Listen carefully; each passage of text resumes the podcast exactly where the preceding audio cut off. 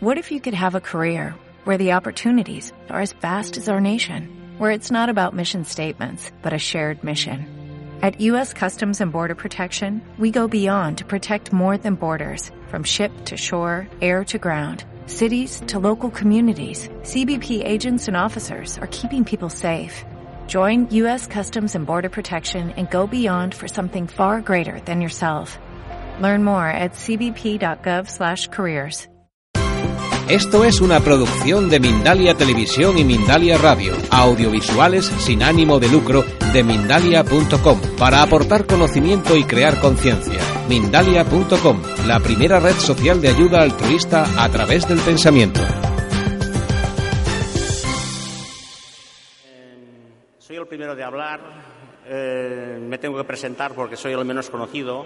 Soy el presidente de Slow Food Terres de Lleida y lo único que me responde hacer ahora a mí es dar las gracias especialmente a todos los asistentes que vienen a esta feria, al Ayuntamiento de Balaguer, representado por la concejal de Economía y Turismo, eh, Esther Guarné, la Lorena González también, eh, a los ponentes que van a intervenir en la primera, en la primera eh, charla, el señor Pamies, el señor Galindo y el señor Vicens.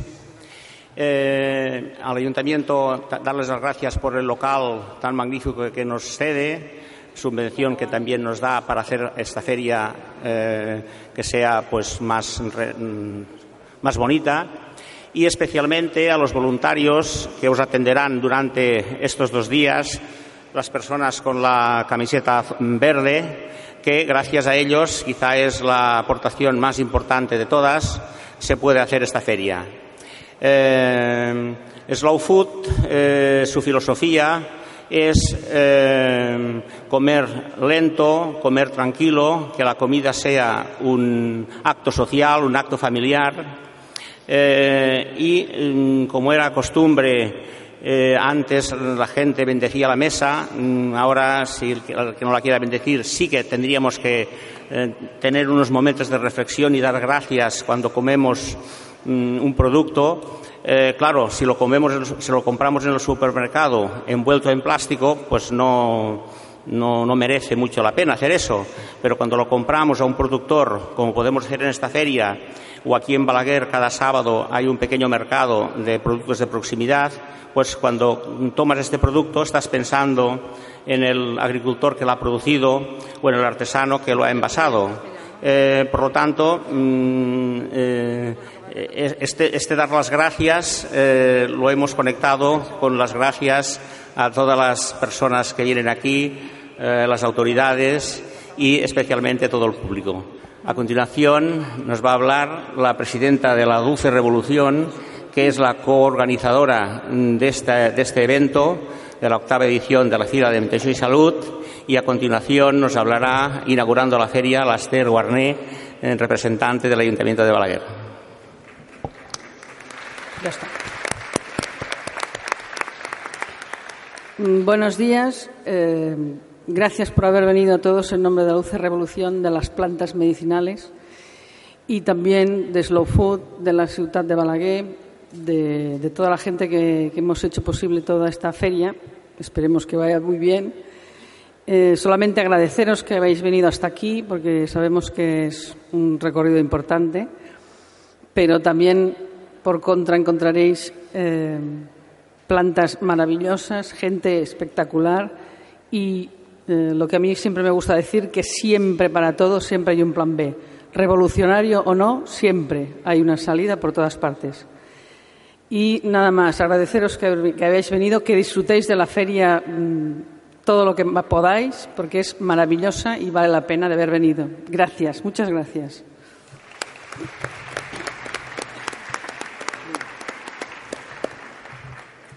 Molt bon dia a. Buenos días. No, bueno, seré muy breve. En nombre del ayuntamiento y de la regidoría que, representamos, Lorena y yo, que es la, de ferias, bueno, darnos la, bienvenida a todos y agradecer, agradeceros la asistencia. Y, y, bueno, es para nosotros un, un honor poder acoger esta, esta feria que año tras año pues va, va creciendo y se va consolidando.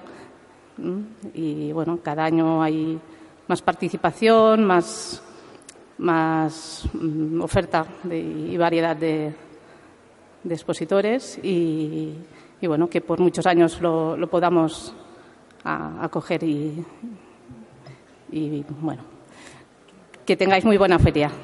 ¿Vale?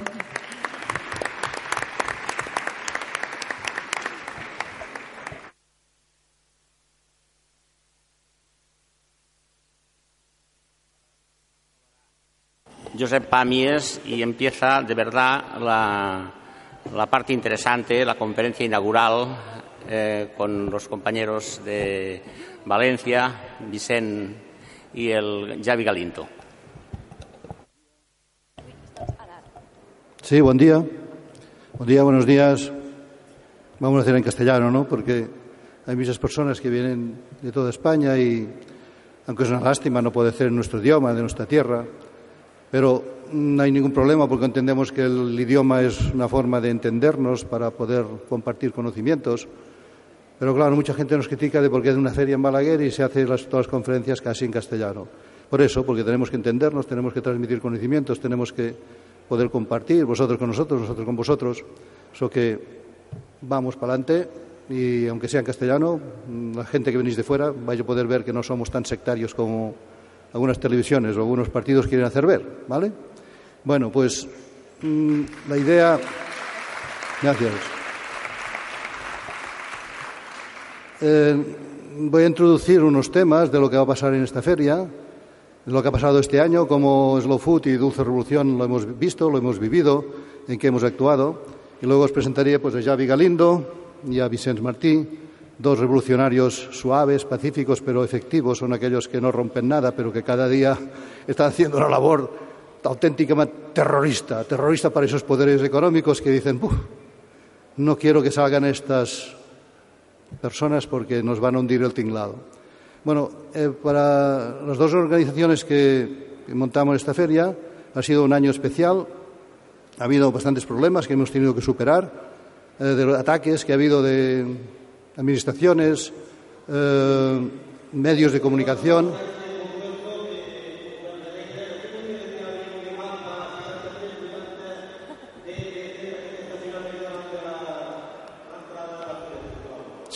Podeu una, Rosemari, podeu...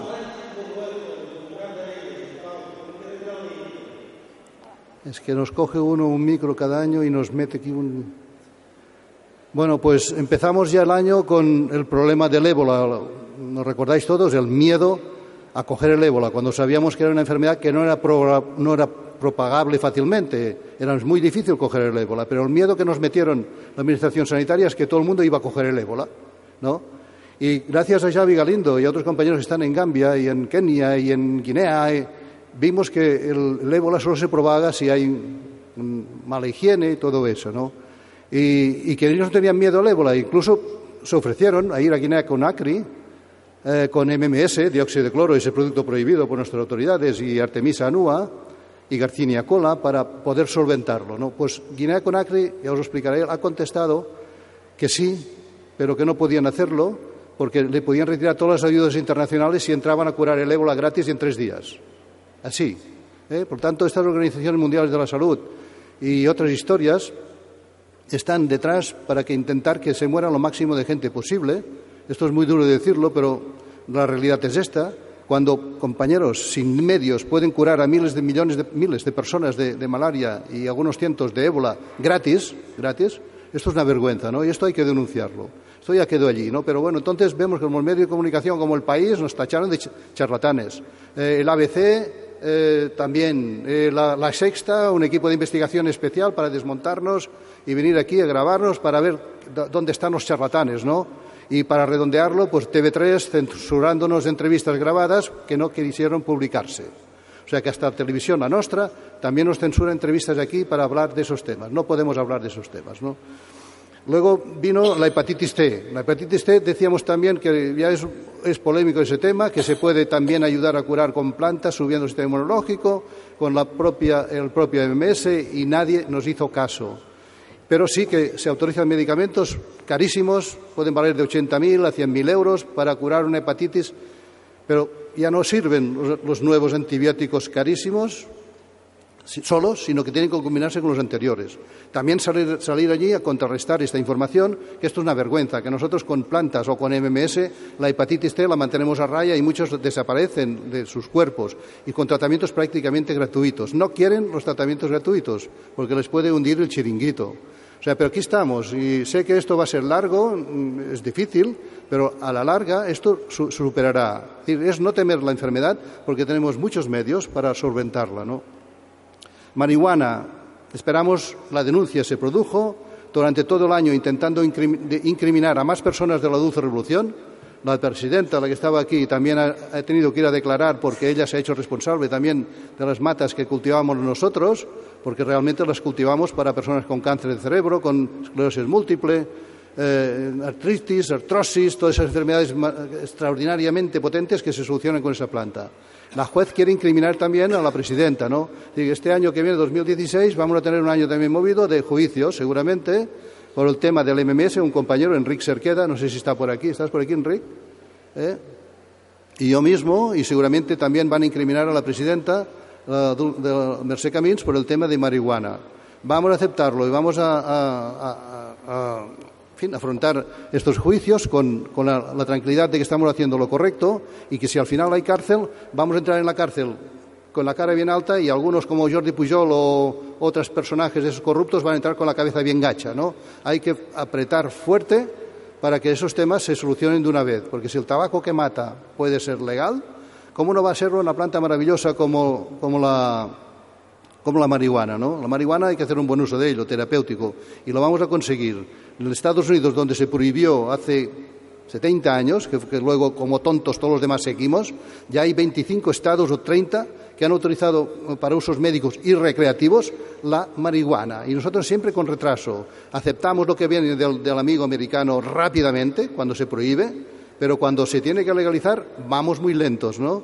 Pero no solamente en España, en, toda Europa. Pero eso lo vamos a conseguir. ¿Cómo? Desobedeciendo, cultivando nuestras matas de marihuana en casa. Una no es delito, 70 como teníamos nosotros sí, que nos pueden meter no sé cuántos años de cárcel, pero espabilamos, vamos a espabilar entre todos, ¿no? Montamos una campaña, Fembla Nostra, vamos a hacer lo nuestro, lo que nos conviene, sin hacer daño a nadie unas 300 personas se suman a esa campaña. Son 300 matas de marihuana que están repartidas por todo el territorio español para aquellas personas que la puedan necesitar en un momento dado de emergencia, un tumor cerebral, por ejemplo, ¿no? O un cáncer de mama o de páncreas. Niños de Italia están viniendo a buscar aquí aceite de marihuana para curarse tumores, sus padres, claro, tumores cerebrales. Tenemos dos casos tremendos, tumores cerebrales en niños de 20 meses con marihuana se han curado, ¿no? Eso ya no puede pararse, no puede pararse de ninguna forma, porque si lo paran por arriba, por abajo, nosotros nos vamos a espabilar. Esto es lo que intenta hacer la dulce revolución, espabilarnos por abajo a pesar de las prohibiciones de arriba, ¿vale? Stevia, aún es ilegal aún fuera de Cataluña se está persiguiendo. En Valencia, en Madrid, se están retirando la stevia de los herbolarios. En Cataluña no se atreven. Este sinvergüenza de consejero de salud que tenemos aquí no se atreve con nosotros, porque le, le vamos a morder si nos atreve. Pero es que además lo vamos a acusar de prevaricador porque en, Alemania está autorizado ya la stevia y lo han ganado en el Tribunal Supremo. Y una, una, una, sentencia del Tribunal Supremo de Alemania es ley para los demás países. Son tan sinvergüenzas de que no, quieren seguir metiendo miedo a retrasar de que la stevia llegue a todos los, a todos los domicilios, a todos los, los ciudadanos, pues porque pueden solucionar diabetes, hipertensión, colesterol, ansiedades de una forma extraordinaria. Si nos atacan, vamos a acusarles de prevaricadores. Eso significa cárcel y mucho dinero de multas, porque están retrasando la legalización de una planta que en la Unión Europea ya tendría que ser legal, porque en Alemania el Tribunal Supremo lo han ganado. Más, hace más de 20 años que se consumen millones de bolsas de infusiones de stevia en dos lands alemanes. Se ha probado suficientemente que no es tóxica. Pero no, prefieren matarnos con tabaco, matarnos con alcohol, matarnos con antidepresivos legales, drogas legales, antes que dejarnos que las plantas que puedan curar nos puedan estar al abasto de todo el mundo. Eso lo vamos a ganar también. No va a tardar mucho, seguro. La confianza la tenemos y si no la ganamos por arriba, lo ganaremos por abajo, desobedeciendo y cultivando también nuestras stevias, nuestras calanchoes, nuestras marihuanas. Vino el, problema, el problemón de la difteria, de ese niño de Olot, ¿no? ¿Os acordáis? También nos pusimos allí. Es una vergüenza que ese niño haya muerto, no porque no se vacunara, porque la vacuna no es ninguna garantía de que no te vas a coger la difteria y no te vas a morir. En, Rusia, el año 95, 90-95, toda la población vacunada de difteria obligatoriamente, 150.000 casos de difteria salieron. ¿Qué pasó en Rusia en aquel momento? Desarrollaron la antitoxina. Y esa es la que dan a personas que, a pesar de estar vacunadas, cogen la difteria, les dan la antitoxina. Pues ni una sola dosis de antitoxina estaba en España, ni en, ni en Cataluña, ni en el resto de España, para poder atender con urgencia a ese niño que había pillado la difteria, ¿no? Ni una yo creo que murió por culpa de esa dejadez de no tener ni una sola dosis de antitoxina en España, porque cuando lo pidieron a Rusia, con la cual estamos enfrentados económicamente, porque los rusos, con el tema de Ucrania, toda esa historia, lo sabéis perfectamente, ¿no? Se retrasó más de cinco, cinco o seis días a que llegara esa antitoxina que, por favor, pidieron a los rusos, ¿no? Con nuestros enemigos económicos. Cuando llegó era tarde. Pero es que si hubiera sabido esta familia que lo hicimos en el blog, que también nos tacharon de todo, de asesinos, de intentar que la gente no se vacune, si hubiera tomado cloruro de magnesio, ese niño seguro que no hubiera muerto. Esto ya un tal doctor del, del BET en Francia, en los años 40-50, descubrió casualmente que la difteria se curaba en unas horas tomando cloruro de magnesio. O sea que, por favor, tened en cuenta que el cloruro de magnesio ya no solo sirve para la difteria y para otras infecciones, sino que sirve pues para taquicardias, sirve para las artrosis, sirve para tantas cosas que en otras charlas ya hemos dicho diciendo, ¿no? Artemisa, Premio Nobel de Medicina una doctora con 50 años de retraso, China. Eh, ganaron la guerra los vietnamitas a los americanos, no por tiros, sino porque esa doctora, siguiendo órdenes de Mao Zedong, eh, descubrió que esa planta era maravillosa en libros de medicina muy antiguos que había en China, ¿no? Pues bueno, los del Vietcong no se morían de malaria.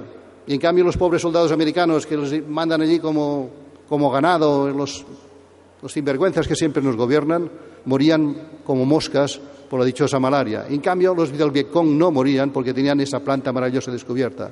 Esa señora ha tenido que desarrollar para que le den el premio Nobel de dónde viene la potencia de esa planta, la artemisinina, una sustancia de las cientos que lleva, ¿no? Y la han patentado, y la patentaron Novartis hace unos años, ¿no? Bueno, por esta molécula que han sacado de la artemisinina ya provoca resistencias en África, porque cuando tú sacas una molécula de una planta, ¿qué ocurre? Que esa planta que ya no es tan eficaz como la planta entera. Javi Galindo os explicará luego sus éxitos con la planta entera y gratis. La artemisinina que ha patentado Novartis gracias al descubrimiento de esa doctora vale de 40 a 50 euros que nadie puede pagar en África. En cambio, Javi regala millones de semillas y las plantó y casi, y luego ya os lo explica, ¿no? hemos participado con, otra asociación hermana que es Som lo que sembrem, que mañana tiene dos horas intensas.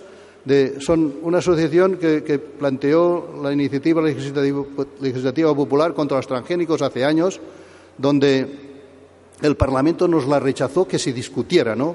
Allí se aliaron socialistas, PP eh, y Convergencia para echar fuera de la discusión del Parlamento una ley de si teníamos que cultivar o no eh, los transgénicos en, Cataluña.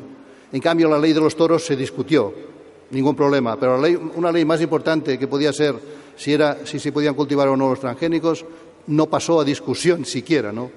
Por eso, de mañana hay una charla importante de cómo ponernos a esos transgénicos de cómo, conseguir que Cataluña o España sean suficientes a nivel de, alimentación, a la soberanía alimentaria, y luego la lucha que llevan esta asociación hermana y nosotros también contra ese herbicida cancerígeno fatal que es el Rondup de Monsanto, que se está rociando en todos los jardines de toda España, eh, y niños detrás allí comiendo, jugando, tocando con aquel herbicida, ¿no? Bueno, pues en toda Europa ya se ha prohibido ese herbicida y aquí sigue utilizando, ¿no? Son luchas que vamos a ir ganando poco a poco, pero es la sociedad que las gana. Si la sociedad no se organiza, si la sociedad no empuja, los de arriba o son tontos o, son, o tienen mucha mala fe. Yo prefiero pensar que son tontos, ¿no? Pero si son tontos, ¿por qué, ¿cómo es posible que nos gobiernen? No prefiero no creer que no tienen mala fe, porque yo creo que es desconocimiento. Por tanto, también vamos a ganar eso porque los vamos a ayudar a que entiendan de que el Rondup es muy tóxico y que no es biodegradable, como decían. Esto ya ha costado una sentencia de varios tribunales indemnizaciones por engañar al personal de que ese herbicida era biodegradable y no lo era, ¿no? Es decir, que estamos en muchos frentes a la vez, pero no nos agobiamos, vamos haciendo nuestro camino poquito a poco y que les den, ¿no? Nosotros a la nuestra, ¿eh? pinchando, pinchando para ir concienciando al personal. Y ahora vamos a tener, ya para el 1 de enero, otra vacuna que se había sacado del programa vacunal, que es la varicela. La varicela está hecha con una nueva técnica. Eh, antes se hacía con mercurio y esto provocaba a, algunos, niños con autismo. Bueno, ahora está, y mañana lo veréis en una charla que se va a hacer aquí, como la vacuna de la varicela que se vuelve a poner en el programa vacunal obligatorio, se está haciendo con células embrionarias de fetos abortados. Y eso, mm, hasta los dos años y medio, el niño que no tiene la barrera encefalo, no sé cómo se llama, raquidia, penetra en su cerebro y en otras vacunas que ya se han experimentado con, con esta técnica, está provocando un crecimiento de 400% de autismo. Suena eso del autismo, ¿no? Y de niños difíciles, que no tienen atención, que se parecen zombies, ¿no? Pues pensar que las vacunas. También habrá mañana una doctora, mm, una doctora de en Gerona, que descubrieron cómo con un caballo también vacunado de esos de carrera quedaba inválido y cómo haciendo homeopatía de esa vacuna inyectándolo al cabo de poco tiempo ese caballo volvía a estar bien. Están experimentando con eh, haciendo homeopatía de esas vacunas que han podido hacer daño a un niño y mañana también esa doctora estará aquí para explicar eso, para la gente que teme a las vacunas y la pongo o no la pongo. Si le pones como mínimo, pues piensa que puede haber una solución a esos efectos secundarios. ¿no? Habrá, eh, yo porque prefiero dejar el máximo tiempo posible los dos compañeros que tengo aquí al lado, Habrá temas en la feria para que os quiero resaltar porque realmente puede ser interesante para muchas personas. En el tema psiquiatría vuelve a estar aquí Javier Álvarez y estará con una persona con esquizofrenia y otra con bipolaridad que han podido salir de ese túnel donde le han puesto la medicina psiquiátrica que es actual, que es medicarlos, medicarlos, medicarlos, ¿no? Javier, Javier Álvarez desmedicalizó a todos los enfermos que pasaron por sus manos durante 40 años, ¿no? y explica cómo que estas enfermedades están creadas, inventadas, no son enfermedades, son tesoros de, percepción que tienen esas personas que si hoy en, hoy en día habría seguramente más Santa Teresa de Jesús, San Juan de la Cruz, Goetes, músicos extraordinarios si no los hubiéramos dopado con esos antidepresivos tóxicos, ¿no? Estará Tania Obregón, una compañera de Madrid, es eh, antropóloga, Hablando de cáncer, pues sí, esa chica padeció, su padre padeció un cáncer muy grave y se interesó por esos temas. Pues ahora es nuestra referencia de la dulce revolución en Madrid, donde está ayudando a todas aquellas personas que dicen que no tienen cura. Una antropóloga tiene que ayudar a personas que no tienen cura y lograr mejorías increíbles y muchas veces salir de esa terminalidad y curarse, ¿no? Mañana vais a ver cantidad y cantidad de testimonios de una chica que no es médica, pero que se ha puesto en el trabajo de ayudar a los demás, ¿no? viviendo experiencias duras en casa y luego diciendo, eso no quiero que ocurra otra vez en mi familia, ¿no? Con las dichosas quimios, radios, operaciones, a veces innecesarias, no siempre. Mañana. Vacunaciones. Ahora Isabel Bellostas. Estamos dudando si va a estar. Ha grabado un vídeo muy importante que se va a emitir mañana. Esperemos que esté aquí. Si no, sabrá un compañero suyo que explicará los motivos que han llevado a esta mujer arriesgar su vida. En Estados Unidos ya han matado dos personas por oponerse a las vacunaciones, dos médicos importantes, los han matado. ¿eh? Dicen que suicidios. No es verdad.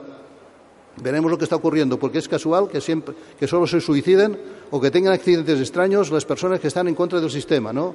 Pues va a estar esa mujer aquí y dice, yo soy cristiana, estoy en contra del aborto y además, pues, no tengo miedo a la muerte, pero me da miedo escénico, no puedo estar delante de 500 o 1000 personas. Eh, ha grabado, el miércoles grabó ese vídeo que va a explosionar por la red y justificándolo eh, se apoya en una, mm, médica americana con un niño autismo, autista también, como esa mujer Isabel Bellostas, que han llegado a esa conclusión de que el autismo se está provocando con esas dichosas vacunas, con la cantidad de porquería que le meten dentro, sea con mercurio u otros coadyuvantes, o sea ahora la moda de las células embrionarias de fetos abortados, ¿no? Eh, estará Nicolás Olea, seguro que suena, es un gran médico de Granada, ambientólogo, eh, que, ha descubierto cómo las mujeres de que paren hoy aún tienen DDT en sus placentas. Después de 30 años estar prohibido el DDT. Está hablando de la peligrosidad de beber agua con las botellas de plástico por los bisfenoles, que esto provoca, son disruptores endocrinos y nos provoca trastornos y pueden provocar cáncer. Es decir, un doctor que se arriesga a hablar claro de toda esa porquería que nos rodea, de cómo tenemos que cada día ir evitándola cada día más y si tenemos que beber agua, no beberla de botellas de agua de plástico, sino haciendo nuestras aguas con filtros de ósmosis, como lo que sea, ¿no? O ir a un buen manantial. Estará Josefina Fraile, que es una medioambientóloga prestigiosa, con muchos contactos en Estados Unidos, y ha demostrado que esas fumigaciones de esos aviones que esas rayas que luego se esparcen, están provocadas por, ensayos militares de cambio climático, ¿no? Y cómo nos instilan cantidades de moléculas de aluminio y de otras historias para parar un poco la radiación solar y experimentos de cómo cambiar el clima, no para evitarlo. Lo visten de, de están haciendo estudios de cómo parar ese deterioro del clima. La OTAN tiene una base de drones en Castilla-La Mancha para, de, aviones comerciales de tamaño inferior para que parezcan que son aviones comerciales y están pasando a 4.000 metros en vez de 10.000 metros, que es a 4.000 metros donde hay las nubes y si la quieren las siembran para que se vayan o que las alimentan para que crezcan. Guerra bioclimática también se va a hablar aquí con Josefina Fraile. Se va a hablar también de xenobióticos, todos esos tóxicos que hay en los supermercados, en la comida de supermercados y en otros lugares. ¿Cómo evitarlos? Y es una especialista en inmunoterapia de cómo evitar todos esos tóxicos que están en la comida, para evitar muchas enfermedades relacionadas con estos xenobióticos. ¿no? Estará Jesús García, un periodista que está arriesgando tanto, eh, especializado en temas de salud, eh, con un libro El rapto de Igea primero y ahora Salud contra la sanidad contra salud, muy duro y demostrando eh, científicamente y con sus investigaciones de cómo la Administración de Salud está detrás de esas maquinaciones de cómo a la gente mantenerlas enfermas y no curarlas. Curarnos negocios. Eso lo decía Richard J. Roberts hace muchos años en una contra la vanguardia, un premio Nobel de Medicina, nos decía que curarnos negocio y con la industria farmacéutica que nos ayuda a estimular la investigación nos dice, tú que has encontrado ese medicamento que cura, conviértelo en uno que cronifica la enfermedad. Y, pero esto no puede ser. Nuestros eh, políticos elegidos democráticamente deben evitarlo. Es mentira, no evitan nada, es cobran de ellos, ¿no? A partir de esos grandes partidos políticos que hay en Europa y Estados Unidos. Ese, periodista se ha informado a tope para que sepamos de dónde viene toda esa porquería, ¿no? De dónde, de quién lo está provocando. Nos van a hablar de cómo con una pastilla de aspirina poder hacer para cientos de personas. Microdosis de medicamentos, microdosis de plantas. Eva García, mañana también, ¿no? Eh, en cáncer, María Ángeles Casado, una mujer con cáncer de útero, su útero y su vagina totalmente irradiada, quemada viva, no podía ni, bueno, todo, el día en dolor. Ha sabido cómo, con tratamientos naturales, cómo volver a disfrutar de la sexualidad con una vagina destrozada por la radiación y por las quimios, ¿no? Va a dar la cara. Yo he tenido cáncer de, útero, cómo me lo he curado, y cómo he, vuelto a solucionar mi problema de sexualidad porque era imposible hacer sexo con mi pareja por esa vagina encartronada, ruda que te queda después de una operación de ese tipo, ¿no? Va a estar Teresa Hillary, una gran doctora catalana que está en Nicaragua, que ha revolucionado conjuntamente con otros compañeros la medicina de Nicaragua, donde han conseguido una ley que permite que la, la sanidad pública puedan estar todas las terapias naturales y estar aquí. La, veo que está allí. ¿eh? Es una persona extraordinaria que puede, ella sabe cómo afrontar el cáncer con agua de mar y con la medicina germánica del doctor Hammer. ¿eh? O sea que realmente son ponencias importantísimas que creo que luego con la grabación que están haciendo Mindalia, Caja de Pandora, Equilíbrate, Alice, pues todo esto va a explosionar en la red. Es información que tiene que llegar a los ciudadanos, ¿no? Bueno, no me quiero alargar más. TDH, a partir, cuando nosotros acabemos, entra un compañero, un hiperactivo terrible, que no pudo hacer nunca ni una sola hora de clase reglada porque le expulsaban siempre, y ahora es una persona extraordinaria que sabe cómo tratar el TDAH sin medicación, a través de la alimentación y otras cosas lo explicará. Y ha hecho un libro, ¿eh? que lo vais a poder encontrar allí en la web, ahí en la, feria, de la, en la parada de la Dulce Revolución, y va a explicar cómo resolver ese problema, problemón en niños sin necesidad de medicarlos. Javier Álvarez os les va a explicar mañana, creo que es mañana, ¿sí? Javier Álvarez, creo que es mañana, cómo los niños que se supermedicalizan de pequeñitos pueden acabar luego esquizofrénicos. ¿Vale? O sea que cuidado con la medicación de los niños porque digan que son hiperactivos. Todos esos temas es difícil que, se puedan dar en otros lugares. Aquí intentamos buscar todos esos compañeros médicos, no médicos, que nos amplíen esa información y luego que cada cual lo procese y su libre albedrío le dirá lo que tiene que hacer. No imponemos nada, simplemente damos la información que no se da normalmente en los hospitales, que no se da normalmente en las universidades de medicina, donde solo se les enseña la parte que les conviene a una industria farmacéutica que financia tanto universidades como estudios. Nada más, gracias. Luego hay todo un sector arriba de talleres donde la parte de alimentación vaya a poder disfrutar de ellos, ¿no? que es un pan sin gluten, cómo hacerlo, cómo hacer pan de bellotas con César Lemas, de gallego, extraordinario. Eh, Dolores Mateus, tenemos una, de las blogueras más importantes de toda España, está aquí, eh, uno de los blogs más seguidos de cocina, hará la, cocina diaria, ¿no? Mm, Dolores Mateo. Enrique Villá, un gran cocinero de aquí de la comarca, hará un taller de cómo los niños chicos que se van a una universidad pueden comer bien de una, una cocina fácil y no de supermercado y de McDonald's, ¿no? Eh, se hablará de la leche de, yegua, la importancia que tiene incluso a nivel medicinal. Se hablará de los setas medicinales, que hay muchas que pueden ser potentes antitumorales. Se hablará del agua programada, eh, es decir, una buena agra. ¿Cómo podemos beber una buena agua sin comprar esas benditas, malditas aguas de, de botella? Se hablará de la alimentación preventiva, con un taller práctico. También Pilar Sala, que es una gran nutricionista, y Lidia Blánquez hará una charla en la sala 2, mm, creo que soy, sí, a las 12, de cómo el ayuno es una de las mejores terapias de curación, ¿no? Y os lo digo porque he seguido un mes de ayuno no total de, con agua, sino cinco días, otros días tres semanas de ayuno solo con verduras y como me encuentro ahora no he encontrado nunca, ¿sabes? O sea que voy a repetirlo muchas veces para sanear mi cuerpo otra vez porque quieras no los nervios, eso pues también te intoxica y a ver si con ayunos y una buena comidita nos podemos otra vez a, a 100. A 100, pero sin poner nerviosos, ¿eh? porque que a veces me pongo muy nervioso y esa feria procuraré no ponerme tan nervioso. Bueno, pues presento a Javi Galindo, que es nuestra referencia en Gambia. Eh, Javi Galindo ha arriesgado su vida allí abajo más de una vez por curar con plantas gratuitamente y con productos como el MS gratuitamente, y eso no se puede hacer. Y bueno, que os lo explique él, ¿no? Es una gran labor. Cada año intentamos hacerlo venir aquí porque necesita ayuda. Él no tiene una gran ONG detrás, ni la quiere. Él con poco dinero hace milagros, ya os lo dirá, ya veréis pozos, hornos de pan, reparte semillas gratuitamente y está dando autosuficiencia a Gambia, que ellos se espabilen, que sepan cómo hacerlo, no darles el pescado, sino la caña. Y esto es lo que está haciendo él, la caña, con cuatro chavos. Empezó el primer año con nada, con dos o tres mil euros. Vivía en una choza como ellos, con los demás. Es que no necesito nada más, esos dos o tres mil euros para hacer algún pocillo. ¿eh? Ya me dan comida a los pobres africanos que tengo allí a mi lado. ¿no? Es una eminencia que es lo que a quien le habría dado el premio Nobel de Medicina, también compartido con esa pobre doctora china que se lo han dado con 50 años de retraso. Esperamos conseguirlo algún día, que cambien, mm, o si no, mm, para nosotros ya es premio Nobel de Medicina, Javi Galindo. Venga, explica lo que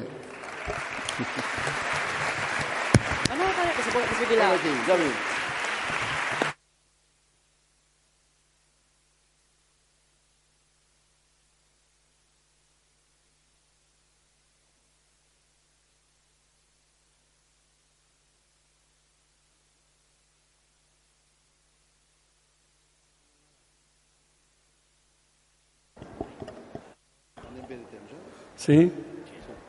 Bueno, nada, primero dar las gracias a Slow Food y a Josep Pamies, que cada año me engañan para estar aquí. ¿eh? Me hacen hacer miles de kilómetros para compartir con ellos, pero estoy muy contento porque ellos me han dado la oportunidad de trabajar con todas estas plantas que nombra el Josep. Eh, mi experiencia es grande, pero lo voy a resumir nada en cinco minutos. Y lo que hablamos de lo increíble de las cosas, por ejemplo, el tema de la Artemisa, que sí, es cierto que hemos curado miles de personas con la planta, cultivándola en el mismo terreno y que nos lo prohíban, como ahora mismo en, Congo están arrasando todas las plantaciones de la Artemisa y luego sale por ahí un premio Nobel con el tema de la Artemisa. Eh, yo le dije a Josep, vamos a estar tranquilos, como dice él, y yo creo que esto mm, va a ser bueno para nosotros porque podemos hablar con más libertad sobre el tema de la Artemisa. Yo creo que, que para nosotros va a ser bueno. Que yo, incluso para mí, yo creo que voy a hablar más y más y más sobre el tema de Artemisa.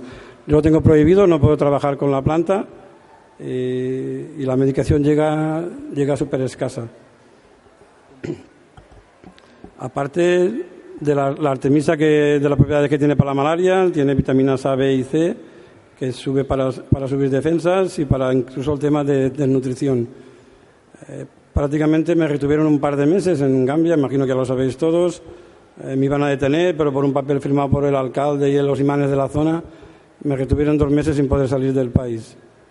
Mm, continúo en ello. El ministro de Sanidad me ha dado el permiso para poder trabajar, necesito enfermeros y tal, pero lo vais dejando cara el año que viene porque tengo otros trabajos, hacer pozos, huertos, hospitales. Hemos hecho un hospital en Sare Sofi y ahora me baja un grupo de médicos de Barcelona y de Mallorca para operar eh, un montón de enfermedades que no podéis ni imaginar, que no tienen una oportunidad ni, ni, dinero para hacerlo. Eh, yo le quiero dar la vuelta. Ahora estamos trabajando con la, con la moringa, no sé si la conocéis. La moringa es el árbol de la vida. La moringa puede curar más de 300 enfermedades bien, rápido y gratis, como dice Josep. Y de momento no tengo problemas porque se la conoce un poco, pero me imagino que cuando estemos ampliando el tema de la moringa, puede que nos creen también algún tipo de problema. Eh, como dice Josep, intentamos hacer con lo que tenemos que sean autosuficientes, creo que es lo que es necesario, que se, que se apoderen ellos del propio proyecto y no regalarles nada, porque si regalamos no valoran. Y hasta ahora, francamente, no está dando muy buenos resultados. Eh, estoy aquí para explicaros un poquito esto, pero yo sé, ya lo he resumido más o menos bien. Y si queréis luego información, tenemos un stand aquí que hemos montado para cualquier cosa que os interese. Y si podéis ayudaros un poquito y os informaremos de todo lo que hay. Luego, eh, lo más fácil de todo o lo más difícil, lo que yo digo siempre, no nos ayudéis, venir a vernos y luego decidís. Trabajamos en una zona de interior de Gambia que hay hambruna, muere gente de malaria, por mucha medicación que digan que tengan, y sobre todo niños. Antes de venir he estado preparando para cuando vengan los médicos. Tenemos ahí a la Esther Giro que va a bajar con un grupo de 11 médicos. He estado en varios hospitales de Gambia y francamente es denigrante en esta época que estamos. Me han pedido urgentemente guantes y vendas y gasas. Imaginaros cómo está el tema. Eh, y aún están llenos los hospitales de niños desnutridos. Eh, podemos ir a Plutón con unos satélites de no sé qué y aún hay miles y miles y miles con desnutrición. Eh, es algo que me hunde, pero continuaremos luchando todo lo que podamos. Gracias por estar aquí, ¿vale?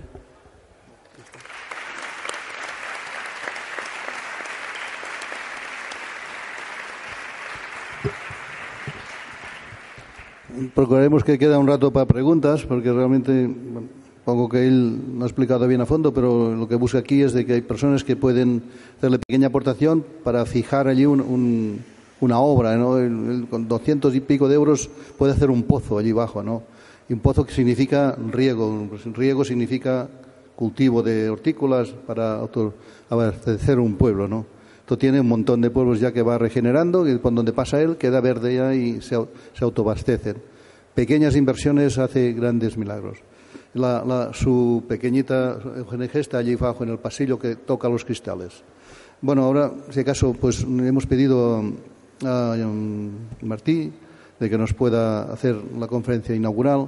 Eh, supongo que muchos lo conoceréis por este último vídeo que presentó a Mónica Oltra, la vicepresidenta de la comunidad, de la comunidad de Valencia, donde en una reunión de círculo de economía, con había allí Bankia que presentaba también, ¿no? Y, se ve que bueno que en esos en ese círculo de economía la autoridad invitada puede escoger a, su presentador, ¿no? Y, quien representó fue eh, Martí, y luego es extraordinario lo que dijo allí, delante de todos los cuervos económicos y políticos de Valencia, y cómo se despachó a ¿no? Digo, bueno, tiene que subir para aquí este hombre. Y para que va a darle. Él hace años que está luchando para que la huerta de Valencia no se pierda, para que el alimento de los valencianos salga de allí y no venga de, cualquier parte, eh, mantener la huerta y no más pisos y más. Sabéis que en Valencia sobra de todo, como aquí, ¿no? Y pisos para parar un tren y ha resistido allí y ha parado pues la invasión de la urbanización con mucho esfuerzo y luchando cada día y bueno pues él hace horticultura ecológica hace cestas que reparte a personas que, necesitan de ellas y para nosotros es un alma libre de aquellas personas que no, no se deja comprar y habla lo que tiene que hablar y por eso llega lejos. pero Martí que también que puedas sentirte a gusto aquí es un ambiente que te comprende y seguramente también te vas a sentir tú a gusto. Adelante.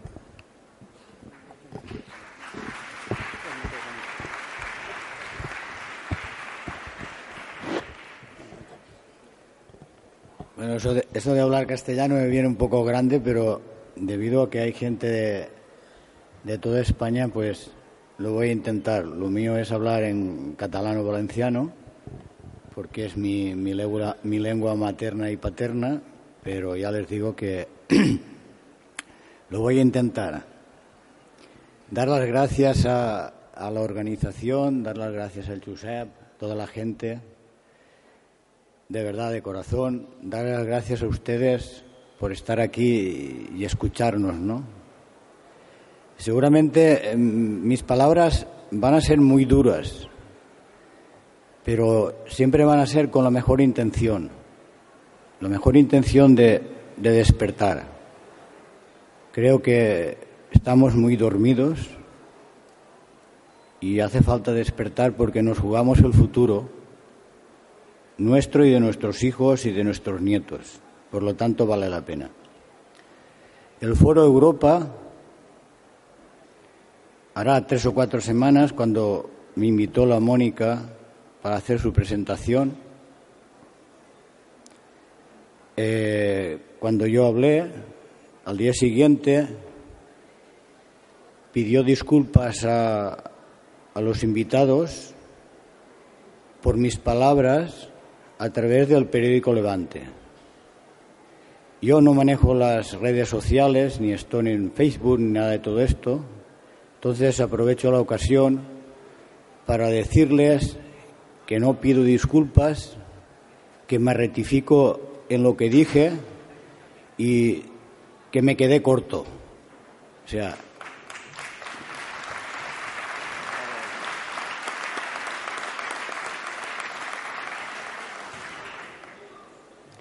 son mucho más sinvergüenzas de lo que dije todavía. Y los medios de comunicación, incluido el Levante, deja mucho que desear porque colaboran con el, fascismo y, todavía el franquismo que perdura en nuestros días. Bueno, dicho esto, que creo que queda bastante claro mi postura, mm, doy las gracias a las redes sociales por todo, todo lo que se ha producido, por todas las pruebas de cariño, por todos los apoyos que he recibido y desde aquí les digo que muchas gracias tanto a la gente que lo ha visto de una manera positiva, pues también a la gente que ha sido más crítica, ¿no? Les pido mucha comprensión y les doy las gracias de corazón a todos los que han estado ahí. Me gusta esta bandera bastante. Bueno, dicho esto, escuchando el Josep, viendo todo el tema de las plantas medicinales, viendo todo el contexto eh, mundial, viendo a nuestra especie en un momento muy crítico de nuestra historia en la Tierra, creo que es el momento de reflexionar seriamente que estamos en uno de los momentos más delicados de nuestra historia en la Tierra. Tenemos todos los rincones envenenados. No hay ningún rincón que se salve, desde los grandes lagos hasta los grandes mares del norte, a través de las cadenas tróficas, han sido capaces de envenenar nuestro planeta, que es un paraíso. Creo que hace falta reflexionar con mucha seriedad saber dónde nos encontramos y desmontar todas las películas que tenemos en nuestra cabeza. y me voy a explicar, es intentar explicar con claridad. Desde mi punto de vista, veo que el tema educativo de nuestros días es una verdadera barbaridad.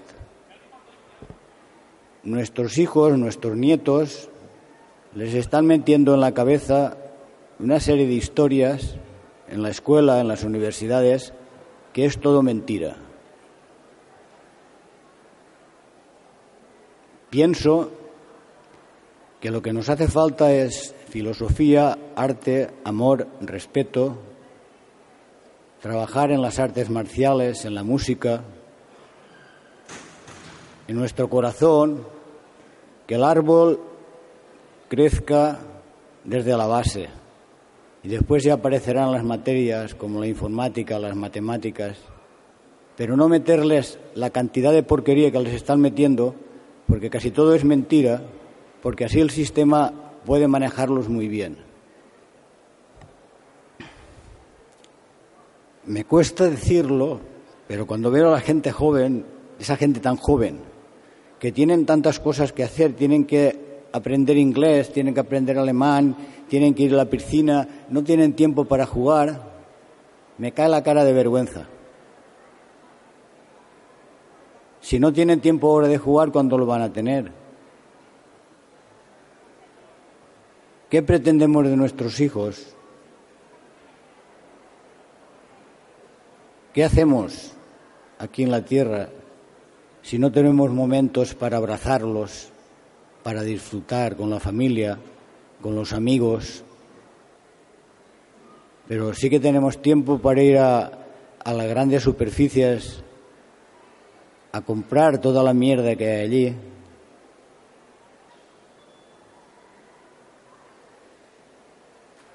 Sin darnos cuenta que esas grandes superficies lo que hacen es controlar el capital del pueblo, nuestro esfuerzo en el trabajar y recuperar un dinero para ir a gastarlo y a malgastarlo en cosas innecesarias y que nos perjudican.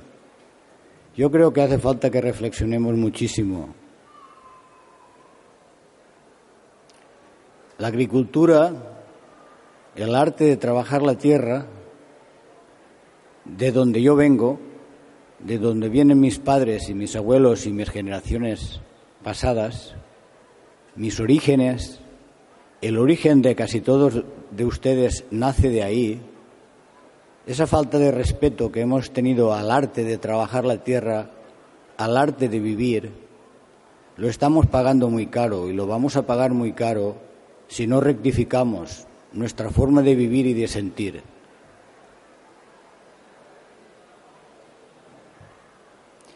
Pienso que la agricultura eh, en nuestros días es la base de la vida, es la base de nuestra alimentación. Por lo tanto, debemos de formar a grandes agricultores y agricultoras. Debemos de tener escuelas y universidades donde realmente podemos formarnos. Porque nuestra cabeza actúa en segundo lugar. En primer lugar actúa nuestro, nuestro organismo, el estómago, según lo que le metemos a él. Por lo tanto, en una buena agricultura, a la vuelta de ocho o diez años, las cosas cambiarían radicalmente. No podemos pretender que los políticos nos solucionen los problemas si no somos nosotros los responsables de nosotros mismos. La universidad no se puede permitir el lujo de no tener la, materia de la agricultura incorporada. Si nosotros comemos y comemos de la agricultura, ¿cómo coño resulta que la agricultura la utilizan cuatro sinvergüenzas, como son la mayoría de los políticos y las grandes multinacionales? ¿Cómo el pueblo puede permitir toda esta barbaridad? O sea, si algún cambio tiene que haber, somos nosotros los que tenemos que cambiar. Y tenemos que cambiar desde dentro. No podemos decir, no, el político lo arreglará, el gobierno o la gran empresa me dará un trabajo. Eso es esclavitud. No lo podemos permitir. La sociedad civil es la que tiene que producir el cambio. Nosotros, desde nosotros mismos. Nuestra religión está en nosotros. Dentro de nosotros está Dios. Dentro de nosotros. No está en la imagen. Está en el corazón. Y es el despertar el día a día. Una vez se encontró Dios y el demonio por ahí dando vueltas, que estaban de marcha, y le dice, el demonio le dice a Dios, parece que estás un poco nervioso. Y Dios le dice, es que tengo un problema que no sé cómo solucionarlo. Dice, dime lo que te pasa. Dice, tú demonio me lo vas a decir. Dice, güey, igual sí. Y es que Dios iba intentando esconder la verdad en algún lugar que era complicado, ¿no? Entonces el demonio le dice, no, no te preocupes de intentar esconder la verdad muy lejos, sino escóndela dentro de cada ser humano, que a lo mejor ahí no buscan. Y, y seguramente es el lugar donde tenemos que buscar. Y dentro de nosotros encontraremos la solución. Porque siempre hay alguna voz, una voz profunda que nos va indicando el camino. También hay otras voces que nos confunden, pero sabemos perfectamente cuál es la, la voz que nos indica nuestro camino.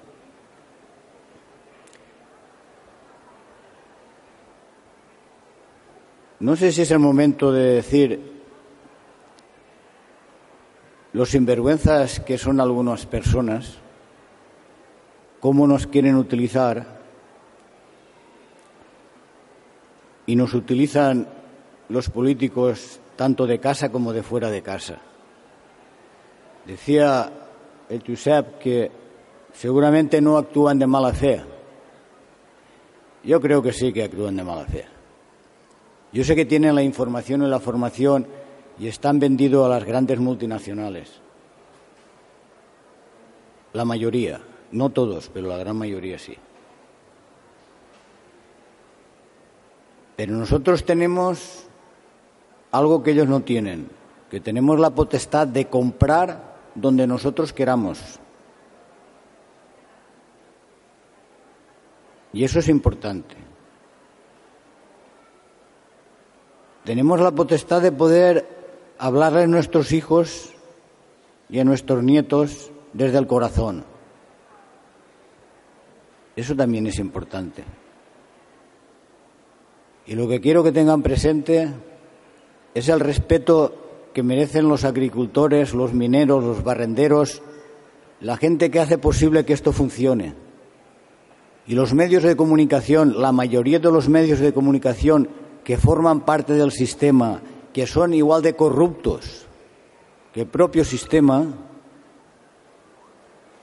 que se den cuenta que ellos colaboran también a la destrucción de esto.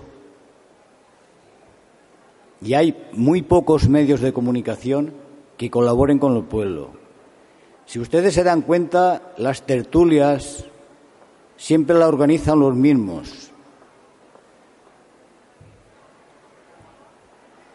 Da lo mismo la cadena que pongas. Estoy hablando de la radio porque yo no tengo televisión, pero me imagino que es lo mismo. ¿Por qué no dejan que participe el pueblo y que opine el pueblo? Que, opine cualquier persona. Creo que estamos en la época del franquismo, del fascismo, que continúa todo exactamente igual, que la transición fue una mentira y que continuamos anclados en esa España antigua, rancia y peligrosa que no te dejan decir lo que piensas, porque cuando dices lo que piensas te, criminalizan.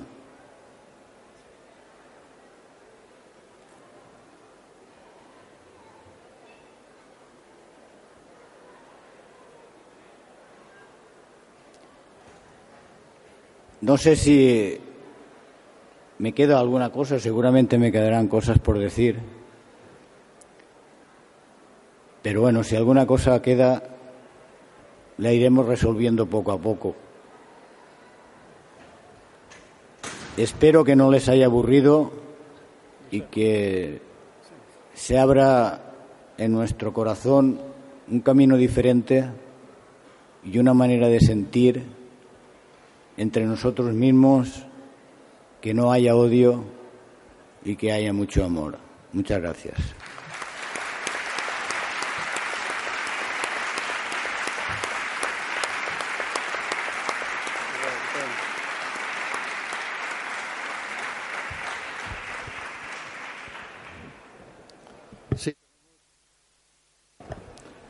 Tenemos un cuarto de hora o veinte minutos si queréis hacer alguna pregunta, alguna reflexión en relación a lo que aquí se ha dicho. Y luego ya pasaríamos a, a la charla a las doce de, sobre la hiperactividad que os recomiendo. ¿Alguna pregunta? ¿Alguna reflexión sobre el tema? ¿Sí? ¿Hay alguna mano levantada o no? ¿Sí?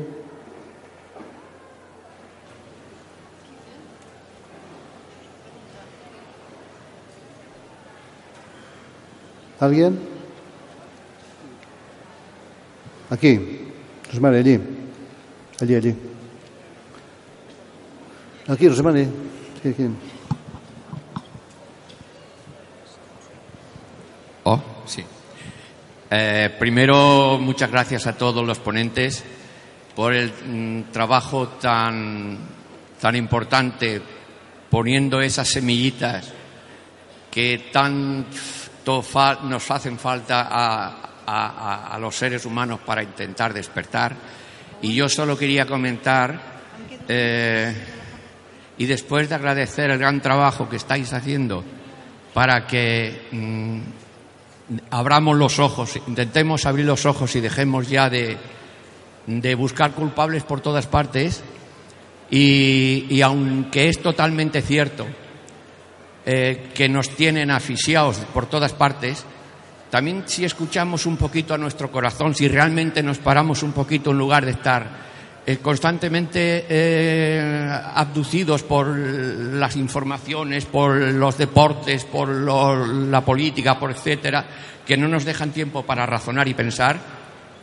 Y aunque es cierto que el trabajo de ellos es mm, manipularlos al máximo, Creo que también tenemos nosotros una gran responsabilidad y cada uno de nosotros tendría que darse cuenta de una puñetera vez que si no defendemos cada uno de nosotros nuestro propio pellejo, ¿quién lo va a defender mejor que nosotros? O sea, que pienso que a pesar de que es cierto que ellos tienen que tratar por todos los medios, nosotros tenemos la tremenda responsabilidad de escuchar a nuestro corazón y hacer o dejar de hacer lo que realmente es bueno, es útil, es beneficioso para nosotros, para nuestra familia y para la madre tierra que tan, eh, dijéramos, está en estos tiempos tan falta de eso. Muchas gracias a todos. Gracias.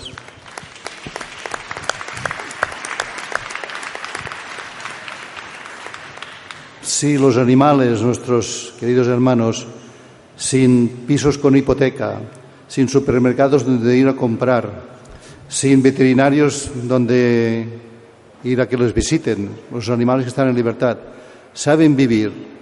Y nosotros con ese cerebro de kilo 400 nos estamos acojonando y teniendo miedo de que viene la crisis, que viene eso, que viene aquello. El ser humano aún no explosionado en su integridad, de todo lo que, todas sus capacidades que tiene. Tenemos que ser autónomos a nivel de alimentación, a nivel de salud, a nivel de energía. Esto es posible ya hoy en día. Es que yo no tengo tierra, sí, pero hay muchos campos de golf inútiles que casi no va nadie, o, muchas zonas de césped en los polígonos industriales o en los ayuntamientos. Vamos a convertir las ciudades en comestibles, como en Inglaterra, una ciudad de 15.000 habitantes. Han transformado todos los parques en huertos de libre acceso, donde las personas puedan ir a coger su pimiento, su, su pepino, su lechuga, y lo cultivan 200 voluntarios para que todo el mundo pueda comer. Y no solo eso, sino que ha conseguido que cientos, miles de personas vayan a visitar un ejemplo de cómo ir sustituyendo poquito a poco árboles de sombra por árboles frutales y dar de comer de una forma directa, cuidando tu entorno en tu propio pueblo. O sea que hay tantas cosas que hacer que no vamos a podernos quejar es que está en toparo, sí, pero cobras, sí, aún cobro. Pues hombre, mientras estás cobrando podía hacer algo por los demás. No, no, es que ahora estoy tranquilo, ¿no? Ah, pues no, tío, es un insolidario, ¿no? Estás cobrando de algo. No, es que yo lo he pagado. No, no, tú no has pagado, has pagado una parte, los demás hemos pagado también por ti. Por tanto, mm, mm, procura hacer algo para los demás, ¿no? tenemos tantas posibilidades. ¿Cuándo ha habido crisis? Después de una guerra, por ejemplo, ¿no? Primera, Segunda Guerra Mundial, Guerra Civil Española y tantas guerras. ¿Verdad que salen, aquellos países se regeneran pronto? De esas crisis que no se ha destruido nada, que lo tenemos todo entero, millones de pisos vacíos, campos abandonados, y tenemos hambre y no tenemos piso. Hay que ocupar esas tierras, hay que ocupar esos pisos, que aquella tierra vuelva a producir, que aquellos pisos que se deterioran vamos a ocuparlos, vamos a mejorarlos y cuando nos desaloje la policía, que aquel piso se vea que se ha mejorado y que lo hemos conservado. De esa manera los pisos se van a ocupar y muchos propietarios dirán, venga, entra y utilízalo porque si no se me va a caer. No tenemos derecho a quejarnos.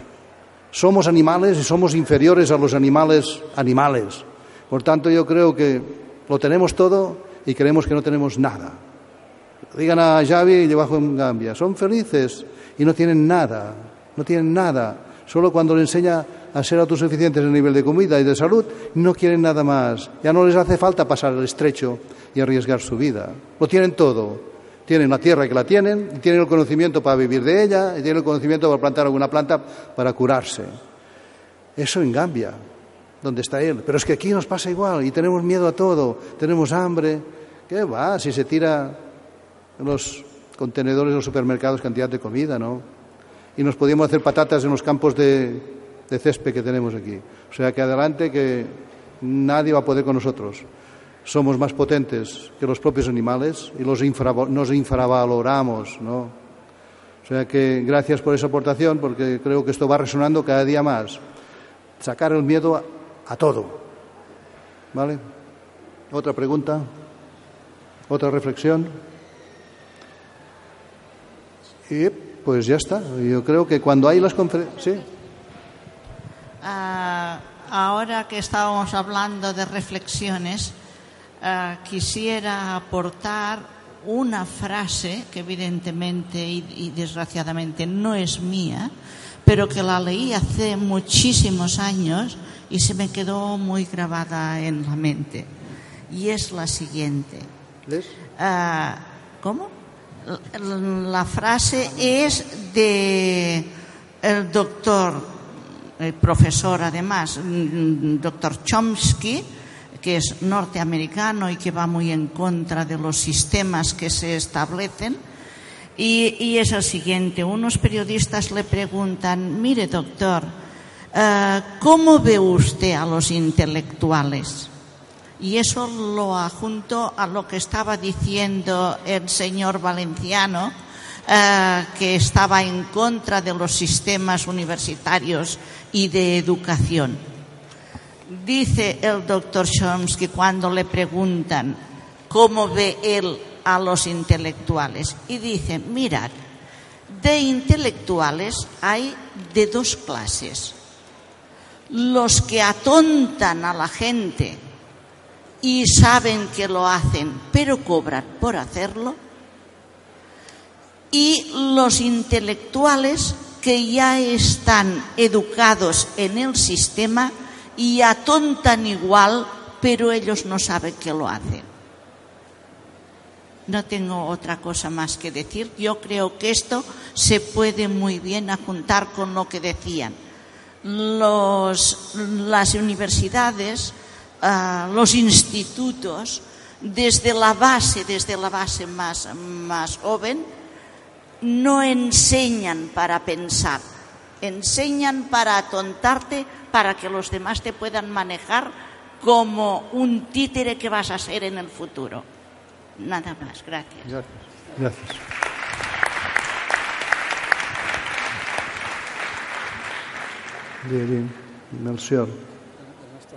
Bien. ¿Cómo?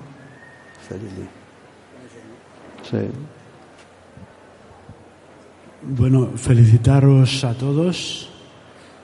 Uh, y al hilo de, o a colación de lo que dice, de la frase bonita que ha dicho de Noam Chomsky, yo quería decir otra de Rudolf Steiner, que decía, la educación es demasiado importante como para dejarla en manos del Estado.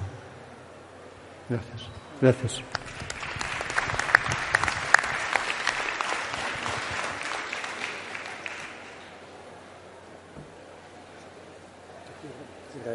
¿Eh? Sí, sí, sí.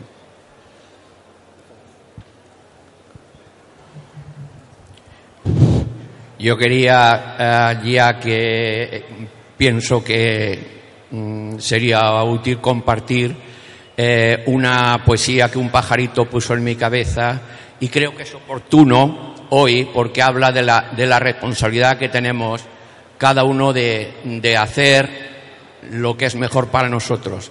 Si, si me lo permitís, eh, mm, o, la, o la puede leer el señor mm, Pamies o si quiere la puedo leer yo. ¿Matéis? ¿Lo mismo? Pues gracias. La poesía se dice, hoy tendré un día genial y maravilloso. Y, está para que cada uno de nosotros eh, medite y eso. Se dice, hoy en este precioso planeta azul amanece un espléndido día y voy a vivirlo y disfrutarlo con gratitud, amor, paz, comprensión y alegría, compartiéndolo con todos los que me quieren, que son más de los que yo pensaría. Y por muchos nubarrones y aguafiestas que se crucen en mi vía, no permitiré que nada ni nadie me robe mi paz, mi salud ni mi armonía. Y aunque tenga que perdonar a más de uno que se comporte con ironía, Claro que para ello me dispongo primero para actuar con la mayor fi- eficacia y sabiduría, enchufándome firmemente a la fuente suprema del poder, la felicidad y la energía. Yo sé que soy esencia divina y en constante evolución, y exactamente igual todos los demás seres de toda la creación, porque todos vamos caminando a nuestro ritmo hacia la más elevada perfección aunque por diferentes caminos y alturas, dependiendo de nuestra elección. Por eso a nuestro alrededor hay tantos seres de todos los niveles y condición, incluyéndome yo, que tampoco soy el mejor de todos en elevación. Por eso me acepto y me bendigo tal como soy y me perdono de todo corazón, y también a todos los demás y sin ninguna excepción porque ahora entiendo el por qué cada ser percibe las cosas con diferente visión. Por eso, ahora me siento lleno de amor, bienestar, paz, alegría y perdón. Hoy dispondré mi mente para buscar por mi cuenta la más elevada verdad, porque es mi sagrado deber y mi exclusiva responsabilidad, porque es la única forma de evitar el dolor y las múltiples trampas de esta sociedad sabiendo que no será nada fácil en este mundo de confusión y negatividad. Ya no creeré ciegamente a nadie y por muy elevada que sea su condición, ni porque en mi familia o ciudad sea de la más anticuada tradición, ni porque así lo asegure la más conocida y sagrada religión. Ahora utilizo todos mis conocimientos y especialmente mi sentido común y mi razón. Por eso ya no tengo ningún miedo a nada, ni a ningún infierno ni condenación. Hoy yo me merezco rebosar de amor, alegría, dicha y felicidad, porque sé que de camino lo iré derramando por toda la humanidad y porque sé que cuando amamos se activa el más poderoso sanador, que nos libera de todo malestar, enfermedad, sufrimiento o dolor porque así lo dispuso nuestro divino Creador. Hoy estaré a favor de todo lo que me ayude a ser más sabio y mejor, de todo lo que me sirva para crecer en bienestar, salud, comprensión y amor, de todo lo que me ayude a evitar problemas, conflictos, enfermedades y dolor. Hoy yo decido firmemente, como si fuese un sagrado juramento, que cada instante que pase yo estaré más feliz, más sano y más contento. Tendré más paz interna, más comprensión y seré con todos más bondadoso, porque sé que de lo que siembro eso recojo. Por eso yo solo quiero sembrar lo mejor y más amoroso. Y ese será mi mejor seguro para tener un día lleno de alegría y esplendoroso. Hoy me amaré lo suficiente para concentrar mi mente en mejorar todo lo que me ayude en mi calidad de vida y mi bienestar, poniendo especial cuidado en no ser intolerante y a todos los demás respetar. Utilizar sabiamente el fabuloso poder que me permite en un instante elegir pensamientos de gozo, gratitud, salud, alegría o los contrarios que me hagan sufrir. Alimentar mi espíritu con el más divino y sublime elixir. Llenar mi mente solo con pensamientos positivos y del más recto vivir. Nutrir mi cuerpo que es el templo sagrado de mi alma, con los alimentos más puros y deliciosos y saborearlos con calma. Elevarme por encima de todo lo negativo y en ello mi mente la enfoco, aunque todo el mundo me critique o diga que me he vuelto loco. Por todo esto yo me siento feliz, contento, seguro, en paz y dichoso, porque sé con total certeza que hoy tendré un día genial y maravilloso. Muy bien.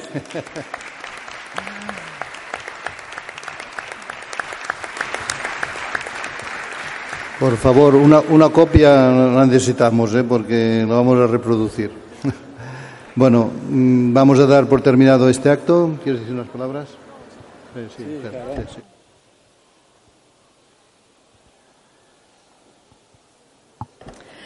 Bueno, yo como representante del ayuntamiento, aunque ya ha hablado mi compañera, gracias por las poesías. no, decir que todo este mundo de, del slow food es que es, es una forma de ver la vida, es algo distinto a lo que creo que muchos creen. Y ya sé que no es fácil, sabemos todos que no es fácil, por eso os, bueno, os encorajo, ¿cómo se? Encoraja. os encorajo a que continuéis eh, defendiéndolo y que, bueno, el éxito de la feria ya habla por sí sola y, bueno, y que por muchos años más se pueda celebrar y si es en Balaguer, pues mejor.